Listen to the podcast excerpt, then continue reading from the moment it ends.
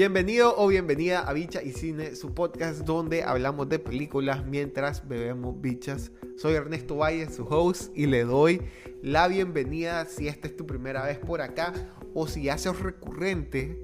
Me alegra más tenerte de nuevo por aquí. Si ve o escucha esto es porque te cuadran las recomendaciones que hago o porque querés buscar motivos para ver o no una película que esté en cartelera o que recién vayan a estrenar. Por eso te voy a pedir que comparta este episodio y se lo recomendé a algún amigo.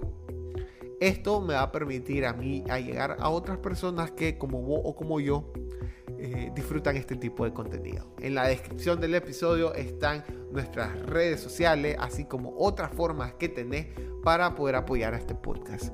Una última cosa, como te puedas dar cuenta, tenemos YouTube, pero hemos tenido un problema con Spotify y pues por el momento te voy a pedir que te suscribas a este canal si todavía no lo has hecho. Antes de comenzar este episodio, quiero agradecerle a nuestros Patreons que vos podés ser uno de ellos. Ingresa a la dirección que te dejo en la descripción de este capítulo, donde por una membresía que va de un dólar puedes recibir, entre otras cosas, las indicaciones de cómo le hice yo para ver las películas de las que hablo. Esta semana la película está enmarcada en la temporada de octubre, así que vamos para allá.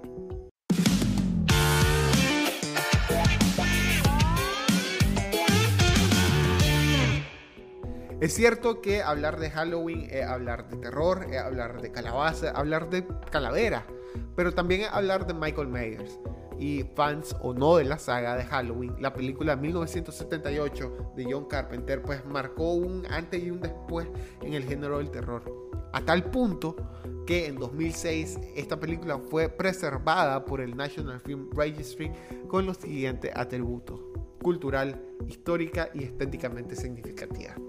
Sea cual sea eh, el crédito que tenga esta película, pues se convirtió en un culto y sirvió no solo de inspiración para películas de diferentes categorías, sino también que aportó pues técnicas, tropos y clichés para esta género, ¿no?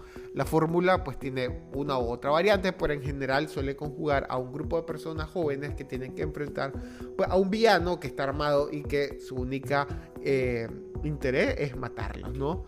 Eh, por lo general suele sobrevivir una sola persona, generalmente un Screen King, un Screen Queen que eh, es atractiva y pues tiene este aura no eh, angelical, ¿no?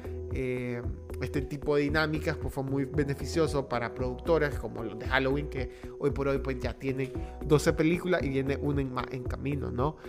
Por ser un modelo bastante barato, pues fue muy copiado a la hora de producir. Por tanto, esto generó pues que se desvirtuara y la mayoría de las películas que salieron a partir de ello pues fueron em, muy mediocres, ¿no? Y pues nada, justamente nos llega la noticia de que se está estrenando la nueva película de David Gordon Green, pues, el jueves pasado fue su día, ¿no? Y Halloween Kills llega como una continuación inmediata de su último largometraje, ¿no? El reboot de Halloween de 2018, pues. Y desgraciadamente no puedo ni reseñar ni criticar esta película sin pasar por las versiones anteriores, ya sea la del 2018 o la original, y pues esto supone un problema, ¿no? Para ustedes, para la audiencia, ¿no? Y es que si no has visto ninguna de estas dos películas, eh, va a resultar complejo no entenderlo, pero eh, tampoco tenés que ver las películas, porque por ejemplo, yo no lo hice y me bastó con ver uno de los resúmenes que hay de tanto en YouTube, ¿no? De todas formas, pues igual te voy a comentar un poco cómo es la jugada. Eh, y es que todo comienza cuando el psicópata de Michael Myers escapa del manicomio luego de haber pasado la mayor parte de su vida ahí, tras haber matado a su hermana, pues cuando era bastante cipote, ¿no? Al escapar, pues toma venganza con el lugar donde vivía y entre todas estas personas, ¿no? De su pueblito de Haddonfield, pues está Laurie Strode, que es interpretada por Jamie Lee Curtis, esto es importante, y ella pues, interpreta a una adolescente que, pues nada, acosada por Myers, y como las otras películas de la saga pues, fueron invisibilizadas a partir de este reboot, eh, solo pues se puede concluir que esta obsesión por Jamie Lee Curtis, por Laurie Strode, pues es pura picazón del culo del asesino, ¿no? Y pues nada, al final no logra matarla. Y justamente al, rescate ¿no? de Myers y de Strode, por añadidura, no, está el psiquiatra de Michael, que es el doctor Loomis, que busca y trata de detenerlo. Y justamente lo encuentra en el clímax de la película, donde Strode pues está peleando, ¿no? A muerte con Michael Myers. Y pues el doctor le mete no uno, sino seis balazos por lo que mi primera pregunta ante esta saga es ¿cuántos putos balazos necesitas pegarle a Michael Myers para que se muera? Pueden dejarme su respuesta en los comentarios y riámonos, pues, o sea, no sé, ¿qué dicen ustedes? Ahora ya podemos pasar a la película del 2018 que justamente se ambienta en ese año. Eh, la película, no su trama es que dos periodistas pues están investigando lo que pasó en el 78 y pues van al manicomio donde está Michael Myers y tratan de entrevistarlo a él y a su nuevo doctor. Pero este más después está totalmente bloqueado, ¿no? O sea, está en sí mismo, no habla ni turca y nada, pues está totalmente alienado. Y esto coincide justamente con la noticia de que Michael Myers iba a ser trasladado de hospital. Pero por cuestiones que la misma película se va a encargar de explicar luego, eh, Michael escapa. A su vez, los periodistas también contactan a Strode, quien no solo tiene estrés postraumático, sino que ha estado preparándose los últimos 40 años de su vida por si Michael regresaba. Pues, y lo encuentro lógico. Pues digo, o sea, yo tengo un plan para hacer eh, si hay un apocalipsis zombie, pues me imagino que está más también, ¿no? Eh, y nada, pues las noticias del escape llegan y Laurie encuentra que lo más lógico es advertir a Karen y a su nieta Allison, pues que las cosas pueden volverse locas, ¿no? Pero estas imágenes no le agarran vara, ¿no? Y todo esto pasa justamente en la noche de Halloween. Y Laura, eh, Laurie dice, esta mierda a mí no me pasa dos veces. Así que con un pesca que es conocido de ella, pues tratan de evitar más derramamiento de sangre, ¿no? Igual Myers anda chuseando todo lo que se mueve. Y al final, pues Laurie consigue...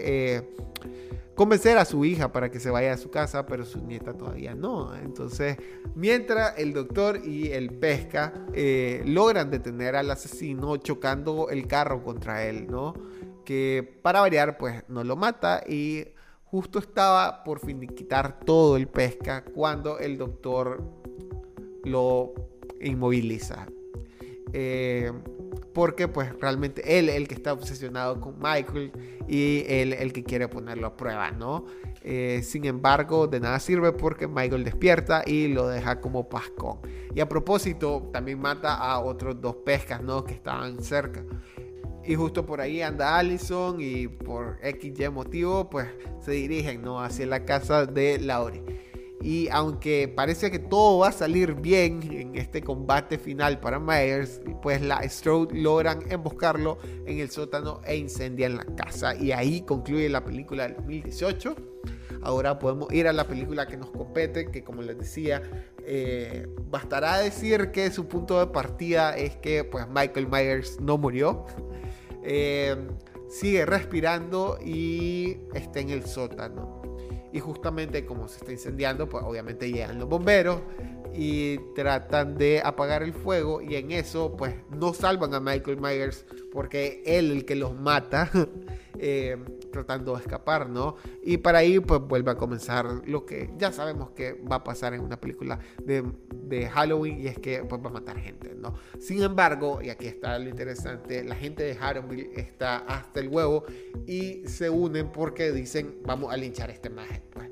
Y a partir de eso, pues lo que yo quiero compartirle un poco es que la película para mí es una carta de amor a la historia, ¿no? De, Halloween. Y se nota, ¿no? Desde la idea de reiniciar y concluir eh, esta saga, porque pues, es una realidad que esta película va a tener una suerte de tercera parte que va a llevar por nombre Halloween Ends. Y esto me parece sumamente formidable, ¿no? Creo que es respetuosa en el sentido que si bien toca al santo con las manos sucias, puedo explicar de esto más adelante, pues lo hace para mostrar admiración y cuidado, ¿no? Cosa que me parece más lógica cuando revisamos rápidamente la filmografía de Gordon Green, que últimamente pues, ha estado trabajando también en el reboot de El Exorcista, que está previsto a estrenarse en el 2023. Pero esto es otra historia, ¿no?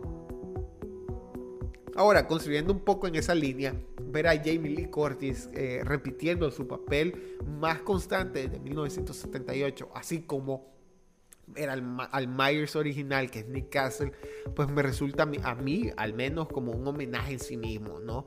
Eh, y seamos sinceros, pues no es que la peli pues, necesite papeles dignos o interpretaciones dignas de recordar, pero pues ahí vale la pena, ¿no? Además, creo que algo bien interesante en la película es que, digamos, se propone Gordon Green a releer el mito, ¿no? En este caso, Myers, y, se explica, ¿no? Myers no tiene ningún poder, eh, digamos, eh, eh, paranormal. E incluso la misma saga se encarga de explicarnos que todo el tema de que Myers y Strode eran hermanos, sí o no, la misma película, la misma saga se, se encarga ¿no? de jugar un poco con este, eh, con este mito, ¿no? Entonces, eh, como les decía, me parece súper interesante, pues, eh, el tema de, de, de, esta relectura, ¿no? De la saga y la historia, sobre todo porque si bien puede ser cuestionable, pues porque, por ejemplo, ¿quién puta aguanta tanta mierda como Michael Myers? Pues al final repite la fórmula que, como dijimos, pues ya tiene 40 años, ¿no? Y no voy a decir que es menos por eso, pero pues eh, esperaba un poquito más, ¿no? Pero en su defensa, en su defensa, en su mayoría esta es una película que está entretenida, pues, o sea, he visto películas que, ¿para qué voy a decir que no? Pues, o sea, no puedo continuar a verlas, pues, eh, para mí en cuanto a la fotografía, creo que el trabajo en Halloween Kills, pues sí está bien ejecutado en el sentido de que hay escenas muy bien retratadas. Eh, hay otras que pudieron haber sido mejores, pero más, seamos sinceros, pues al final sería otra película, ¿no? Y creo que la esencia del terror pues está ahí, ¿no? Y bueno, Halloween Kills como película independiente a esta saga, a este universo, creo que está bien. Está bien dirigida, está bien actuada, pero tiene un problema que le excede. Es que es Halloween y ya sabemos qué esperar. Así pues, pasemos a las preguntas de siempre que ustedes ya conocen, qué es lo bueno, qué es lo malo y con qué secuencia me quedo. ¿Qué es lo bueno? Con que es una película decente, una muy buena secuela del reboot, eh, lo cual pues, es un mérito válido a destacar, sobre todo en estos momentos en los que los remakes eh, no suelen salir tan bien y pues la maldición de las secuelas pobres y mediocres pues está a la orden del día. Creo que es una película que fiel a los códigos propios de, de su historia y de sus reglas. Incluso, como les decía, se permite agarrar el mito y explicarlo y salir bien de esto. Muerte y sangre, pues sí, o sea, es Halloween, pues no, no, no esperaría menos, ¿no? Pero acá vamos justamente con lo malo, pues, y tiene chistes y momentos cómicos que están súper fuera de lugar, que le quitan fuerza a la película y en gran medida por eso es que les decía que tocan al santo con las manos sucias, ¿no? Eh, creo que también un tema que eh, me resulta dundo es el tema de la voluntad popular y la argumentación del linchamiento, que es casi tan fortuito que, que ni modo, o sea, desvirtúa pero toca, ¿no? Y ahora, ¿con qué secuencia me quedo? Me cuadró mucho cómo Myers palmó a los bomberos, sobre todo porque se ve desde el punto de vista de uno de ellos. Y es llamativo porque se va extinguiendo, ¿no? Poco a poco. Pues no puede hacer nada, está agobiado, está frustrado. Y para mí de eso se trata el género de, del, del, slasher, ¿no? Ser víctima y testigo del dolor. Así que vean Halloween Kills y me dicen qué tal.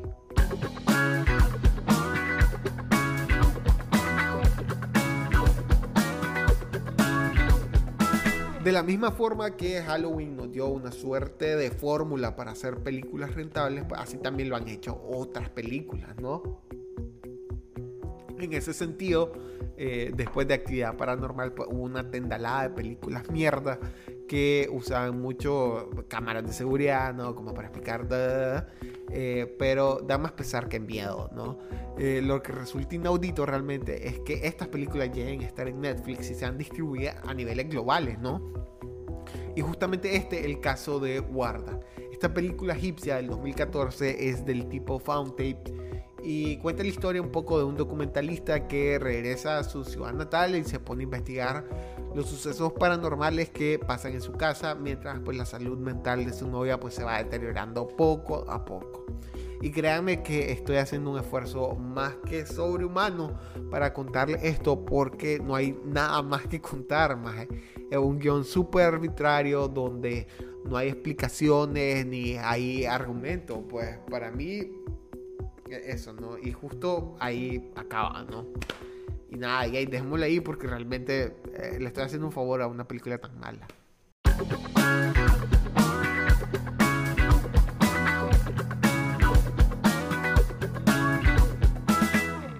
Ahora, la película que les quiero recomendar esta semana es una de las películas que para muchas personas, incluyéndome, eh, es sumamente difícil de catalogar o de etiquetar en un género, ¿no? Sin embargo, la premisa sobre la que se construye es más común de lo que yo creo que a las personas nos gustaría aceptar. Y es que estar solo es una mierda, ¿no? The Lobster, que fue dirigida por Yorgos Lantimos, fue nominada además a Mejor Guión Original en los premios Oscar del 2016. Y aunque dista mucho de Un Mundo Feliz de Aldous Huxley, eh, me recordó mucho al ambiente, ¿no? De, ese tipo de historias, ¿no? La película pues, habla de un mundo en el que las personas no pueden vivir solteras. Y para encontrar, perdón, y para encontrar pareja, pues tienen 45 días en un hotel donde hay otras personas como ellas, que están solitarias, ¿no? Y si no lo logran, eh, van a ser transformados en animales. Para mí este fue mi primer contacto con Lantimos y al menos en esta y en The Killing of the Sacred Deer eh, noto algo y es que las actuaciones que este director produce, si bien eh, son extrañas, no dejan de tener lógica dentro de la historia misma, ¿no? Eh, se nota que los actores están incómodos, o al menos eso aparentan, pero, pero entre la historia es totalmente válido. Y pese a establecer esta distancia ¿no? que hay entre nosotros y la, y, y la, la obra, para mí le encuentro que es una experiencia sumamente eh, placentera de ver. Es cómica, es sumamente inverosímil, pero es muy humana, ¿no? Y no sé, díganme ustedes qué les pareció, pues qué tal, si ya la han visto. Y dejémoslo acá por esta semana. Si llegaste hasta acá, gracias de nuevo. Te recuerdo compartir si te cuadró este contenido y seguir nuestras redes sociales. Déjame like si la plataforma te lo permite, así como suscribirse. Y nada, si andas buscando esta y otras películas eh, en el Patreon de Vincha y Cine, eh, te dejo indicaciones para verlas, eh, haciéndote suscriptor desde un dólar en adelante los mensajes de cajón. Ustedes ya saben, quédense en casa, lávense las manos y vacúnense si es que pueden hacerlo. Hasta la próxima. Chao.